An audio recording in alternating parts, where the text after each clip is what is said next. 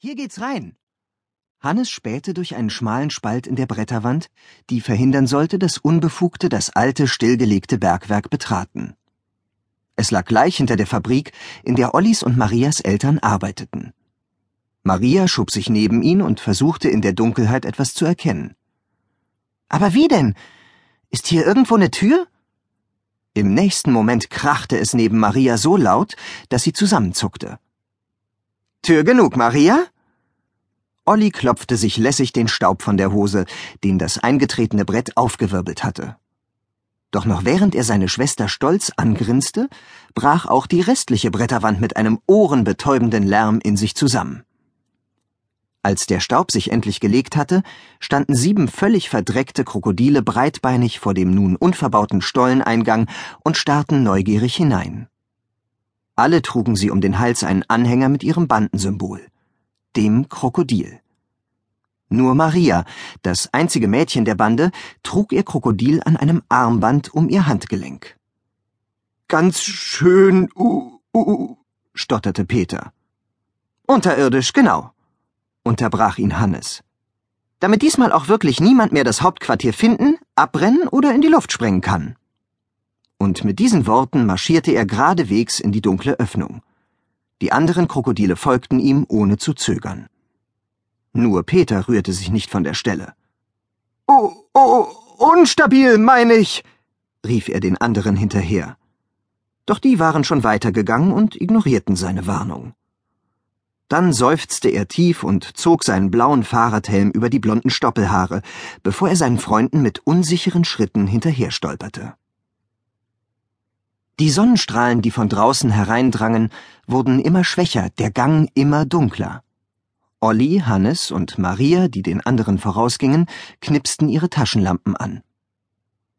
Guck mal, die sind hier früher mit einem Zug lang gefahren, meinte Olli erstaunt.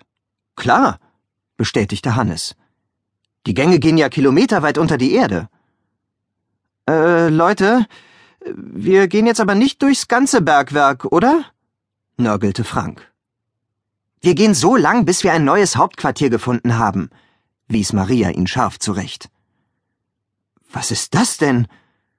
Olli, der sich als Anführer wieder an die Spitze der Krokodile gesetzt hatte, versuchte mit seiner Taschenlampe den Weg vor sich auszuleuchten. Doch der kleine Lichtkegel war zu schwach. Hannes stellte sich neben ihn und schwenkte seine Taschenlampe nun ebenfalls hin und her. Doch auch Hannes Lichtstrahl brachte keine Erleuchtung. Alles, was sie erkennen konnten, waren vereinzelte Holzstreben, die wohl zu irgendeiner größeren Konstruktion gehören mussten. Da drängelte Kai sich mit seinem Rollstuhl an den anderen vorbei und rollte neben Olli. Mit einem Mal wurde es um sie herum taghell. Alle sahen sich erstaunt zu Kai um. Der deutete auf einen kleinen Knopf unter seiner Sitzfläche. Nebelscheinwerfer, bemerkte er stolz.